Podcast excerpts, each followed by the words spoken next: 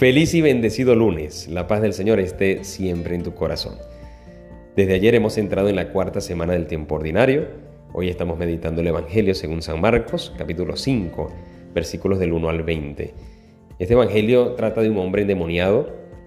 Llega y se postra ante el Señor. Los demonios le dicen que déjanos en paz, no nos atormentes, como haciéndonos referencia que cuando vivimos en el pecado, la gracia las cosas de Dios nos atormentan y eso de seguro eh, alguna vez lo, has experimentado. Yo lo he experimentado muchas veces cuando estoy ofuscado, cuando estoy oscurecido, cuando estoy viviendo en ese egoísmo, esa soberbia, pues las cosas, la gracia, eh, la apertura, el donarme me causan incomodidad. Como llevándolo al caso más extremo, cuando uno vive en pecado, repito, la gracia me atormenta ¿Qué tengo yo que hacer? Acercarme al Señor, acercarme al Señor, sáname. Y el Señor sigue sanando como sanó aquel endemoniado. Y el Señor sigue sanando en los sacramentos, en la reconciliación, en la Eucaristía, en cada uno y, reconocer que tengo el Espíritu Santo desde mi bautizo. El Señor sigue sanando. Por eso hoy dejarme tocar por el Señor. Aquel hombre que, fue liberado de aquel, de aquel demonio llamado Legión, resulta que le dice al Señor, yo quiero seguirte. El Señor le dice, no, vete a tu familia, ve, ve a vivir con tu familia y cuéntales lo misericordioso que ha sido el Señor contigo. Eso, eso, yo creo que es que aquí me quedo. ¿Por qué?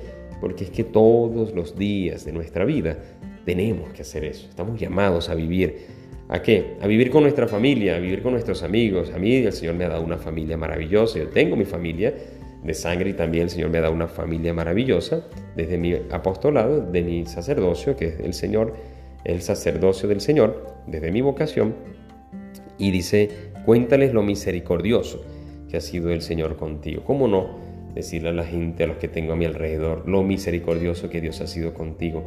No hay mayor testimonio en que ver la misericordia que Dios ha tenido conmigo y que sigue teniendo. Por eso tú y yo vamos a, a darle gracias al Señor por tantas cosas y que este Evangelio no me haga actuar como aquellos hombres de, eh, del pueblo, ¿no? del lago de Genezaret, de la región de los Gerasenos.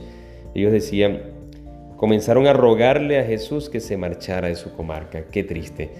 Como aquellos hombres y mujeres le decían, le rogaban al Señor que se fuera de la comarca. Ojalá tú y yo nunca le digamos al Señor fuera de mi vida. Al contrario, quédate, Señor, conmigo como muy bien en la oración del Padre Pío nos lo recuerda, quédate Señor conmigo, no te vayas, y que podamos decirle a todos aquellos que están con nosotros, a nuestro alrededor, lo grande y misericordioso que el Señor ha sido con cada uno de nosotros. Que Dios te bendiga y te guarde. Feliz comienzo de semana.